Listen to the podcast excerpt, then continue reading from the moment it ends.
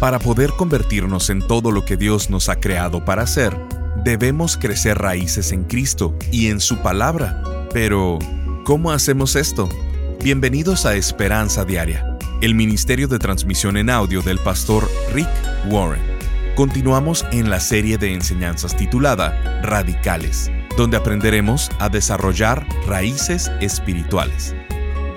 La generosidad y la fe van de la mano, y es un hecho que Dios usa nuestras finanzas para probar nuestra fe. El día de hoy en Esperanza Diaria, el pastor Rick nos dice que hay dos formas de dar, dar por razón o por revelación. Dar por razón es sentarse a hacer cálculos y ver cuánto es lo que puedo dar. Dar por razón no requiere fe. Un ateo puede hacerlo. Dar por revelación significa que permito que Dios me revele lo que quiere que dé en fe.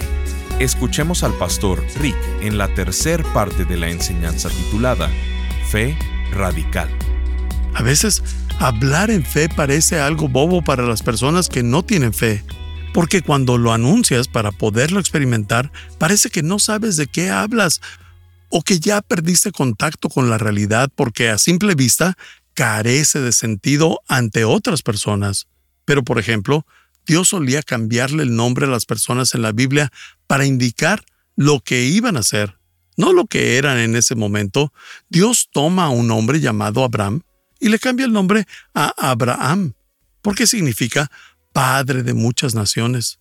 Y en ese momento solo había un problema, que Abraham no tenía ni un solo hijo, Así que a sus 99 años de edad, si alguien le preguntaba su nombre y él contestaba, Padre de muchas naciones, le preguntarían, ¿y cuántos hijos tienes? Oh, ninguno. ¿Y cuántos años tienes? 99. Creo que era un poco vergonzoso decir que tu nombre es Padre de muchas naciones y que tienes 99 años y ni un solo hijo. Pero, ¿qué era lo que Dios estaba haciendo? Anunciándolo para poderlo experimentar. La Biblia dice en Romanos 4:17, te hice padre de muchas naciones. Eso sucedió porque Abraham creyó en el Dios que da vida a los muertos y crea cosas nuevas de la nada. Eso es fe. Es decir lo que no es como si fuera. Es anunciarlo para poderlo experimentar. En otra versión de la Biblia en inglés dice, así que Abraham creyó en el Dios que da vida a los muertos y que llama las cosas que no existen como si ya existieran. Está anunciando el fruto en el presente como si fuera el pasado. Si quieres entender a tu pastor, a mí, tienes que entender que tengo el don de la fe. Todos tenemos dones diferentes, cada uno tiene sus dones, pero son diferentes. Tienes dones espirituales. La persona a tu lado tiene dones espirituales y uno de mis dones espirituales es la fe. Y tengo cierta fuerza para anunciarlo, para poderlo experimentar. Vivo en el mundo de la fe, en una realidad espiritual. En otras palabras, siempre hablo de lo que puede ser, no de lo que es. Siempre visualizo el futuro de las personas. Esa es la forma en la que predico aquí en Saddleback. Probablemente es diferente a otras formas en las que otros pastores lo hacen. Simplemente creo que decir las cosas como son. Y está bien, eso es bueno, es la verdad, pero creo que hay una mejor forma de enseñar que decir las cosas como son. Es decirlas como pudieran ser. Decir las cosas como son nunca cambia nada. Etiquetar solo refuerza el presente, pero decir las cosas como pudieran ser es enseñar y predicar en fe, y eso hace que la gente cambie. Cuando etiquetas a alguien, lo que haces es decirles lo que son. Eso no los motiva a cambiar. Cuando les dices lo que podrían ser, es predicar en fe, y eso es llamar las cosas que no son como si fueran. Si alguien viene y me dice, Rick, eres un mal padre, mi tendencia sería pensar en muchas formas en las que tendría razón. Puede haber hecho esto o aquello, Tienes razón, soy un mal padre, pude haber sido un mejor padre en muchas ocasiones, pero eso no me hace cambiar, a diferencia que si alguien viene y me dice, Rick, te veo con un potencial de ser un gran padre, Veo que puedes ser un padre genial si comprometes tu vida con Cristo y el Espíritu de Dios viviendo en ti. Sé que puedes ser un hombre increíble y piadoso. Puedes ser un hombre de Dios al que sus hijos amen y honren, así como un esposo al que su esposa aprecie. Sé que puedes ser un hombre piadoso al que respeten. Veo en ti esa chispa, ese potencial, si tan solo permites que Cristo controle tu vida. Eso me motiva a cambiar. Dilo como si fuera. ¿Criticar funciona? ¿Alguna vez has cambiado algo porque te criticaron? No. Y tampoco funciona desde el púlpito. Por eso no te critico ni te regaño cada semana. Por eso no me subo cada semana y les recuerdo sus pecados de la semana. No les digo que están arruinando todo, ni las cosas que hacen mal. Y creo que hubiera muchas cosas que pudiera decir de ustedes, pero no lo hago. ¿Saben por qué? Imagínate si solo te digo todas las cosas que haces mal y luego te digo que vengas la próxima semana a lo mismo y que traigas a un amigo. No vas a tener ese tipo de enseñanza en Saddleback. ¿Por qué? Porque eso no cambia a nadie. Es la fe que brota en nuestro corazón lo que nos cambia. No es decir las cosas como son, sino como pudieran ser. Puedes lograrlo. Amigos, Anuncié en fe cada una de las metas grandes que tuvimos en la historia de la iglesia de Saddleback. Siempre lo anunciaba y les decía, esto es lo que va a pasar antes de que alguien creyera que fuera posible. Cada vez, y nadie más creía que era posible. Cuando tuve el primer servicio de la iglesia de Saddleback y 66 personas vinieron al servicio de prueba antes de la Pascua, me levanté y leí una visión llamada la visión de Saddleback. Algunos de ustedes han visto esta declaración en la que describo el tipo de campus que íbamos a tener, cómo se verían los edificios, los 20.000 miembros que tendríamos en el 2020 y las 20 hectáreas de terreno. Todos se reían. Sí, claro, 20 hectáreas de tierra en el condado de Orange. Todos se reían. Se preguntaban quién era ese niño de 25 años que decía que un día nuestra iglesia tendría 20 hectáreas y 20.000 miembros. El único problema fue que esa visión era muy pequeña. Dios quería que tuviéramos 60 hectáreas y esa meta de los 20 mil miembros la logramos en el 2000 y no en el 2020.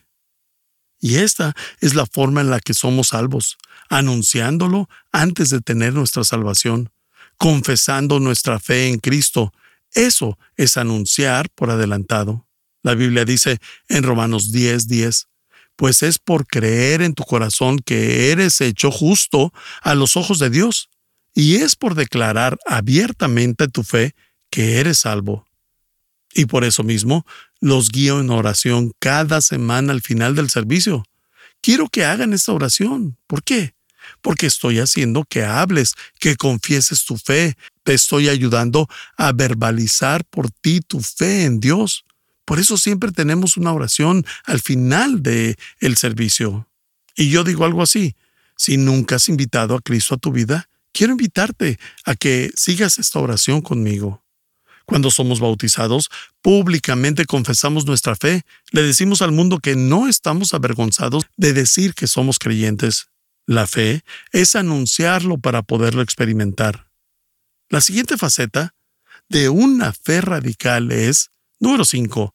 La fe es dar aún cuando no tienes. Dar y tener fe van de la mano. Es un hecho que Dios usa nuestras finanzas para probar nuestra fe.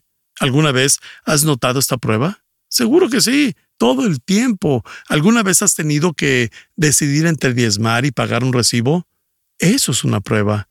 Es para poner a prueba tus prioridades. Es una prueba de tu amor pero más importante, es una prueba de tu fe. ¿En verdad confías en que Dios va a proveer si lo pones primero en tu vida? ¿Diezmas o pagas la cuenta? ¿Cuál va a ser? ¿En verdad confías en Dios? El dinero muchas veces es la prueba de fuego. Es interesante cómo en Hebreos 11, en el Salón de la Fama, Abel es el primero que se menciona. ¿Alguien recuerda a Abel? El de Caín, el hermano de Caín dos hijos de Adán y Eva. ¿Qué hizo Abel para estar en el Salón de la Fama junto con Moisés y Abraham y todos estos grandes personajes? Nunca hizo nada sorprendente o grandioso. Nunca tomó grandes riesgos. ¿Sabes qué hizo grandioso Abel? Él dio una ofrenda en fe. La Biblia dice, por la fe, Abel ofreció mejores sacrificios que Caín. Dios dijo que aceptó sus ofrendas y lo aprobó por su fe.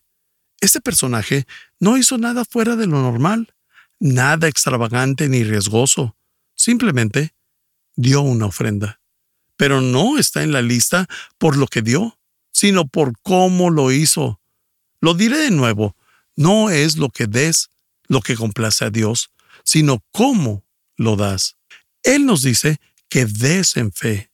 Escucha a tu pastor que te ama, que de verdad no me importa la cantidad que des, y a Dios tampoco le importa la cantidad que des, pero lo que sí le importa es la actitud con lo que lo hacemos. No es la cantidad lo que importa, es la actitud con lo que das.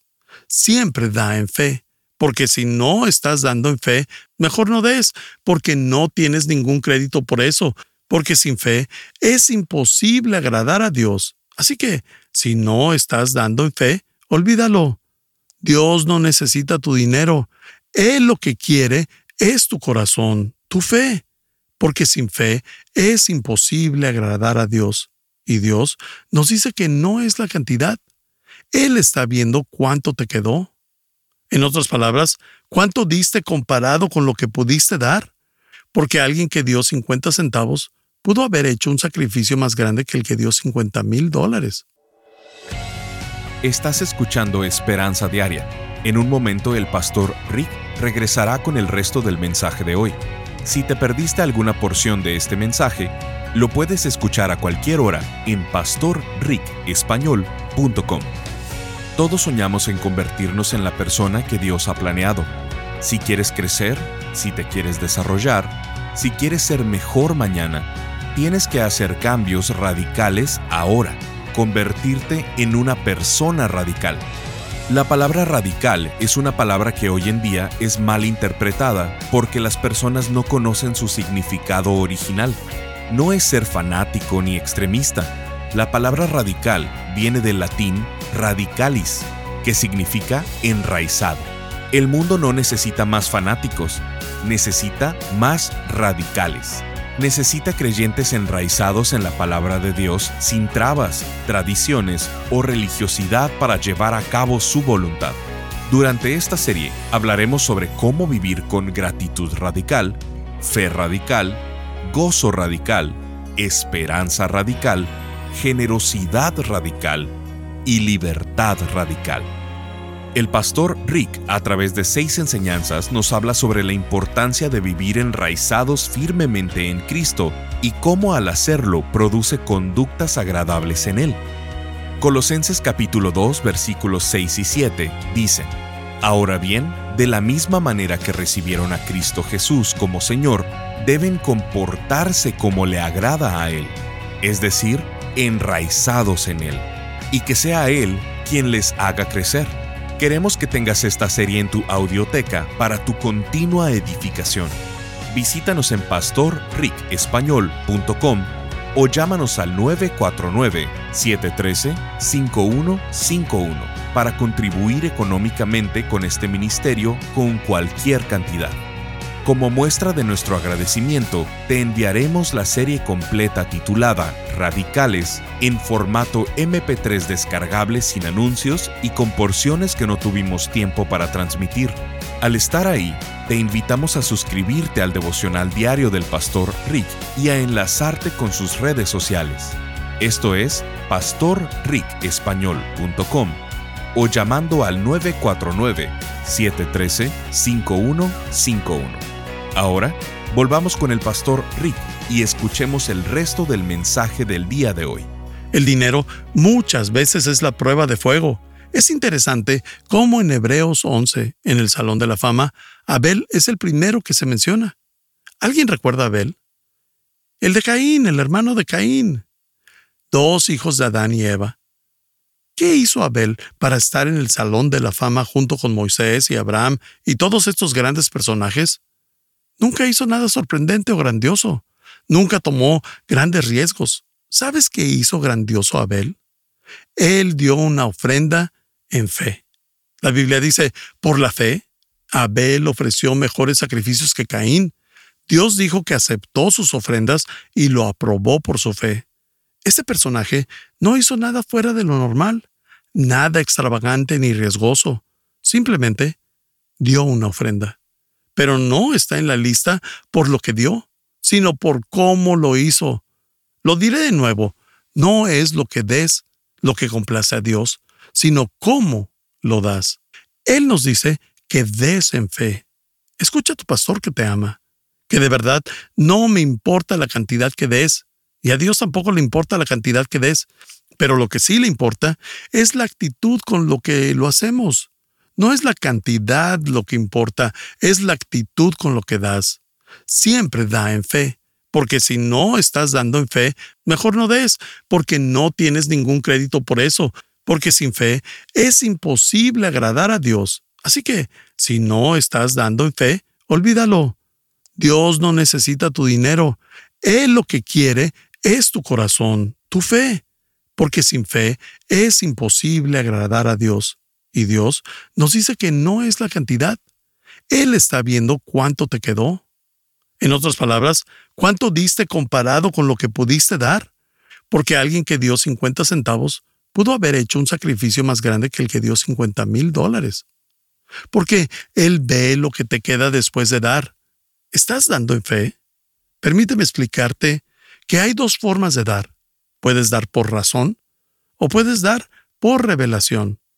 Estas son las dos formas de dar. Dar por razón es sentarse a pensar cuánto es una cantidad razonable para dar, hacer cálculos y ver cuánto es lo que puedo dar. Así se da por razón. Pero dar por razón no requiere fe. Un ateo puede hacer eso.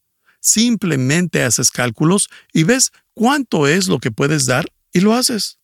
La otra forma es dar por revelación. Eso significa que permito que Dios me revele lo que quiere que dé en fe.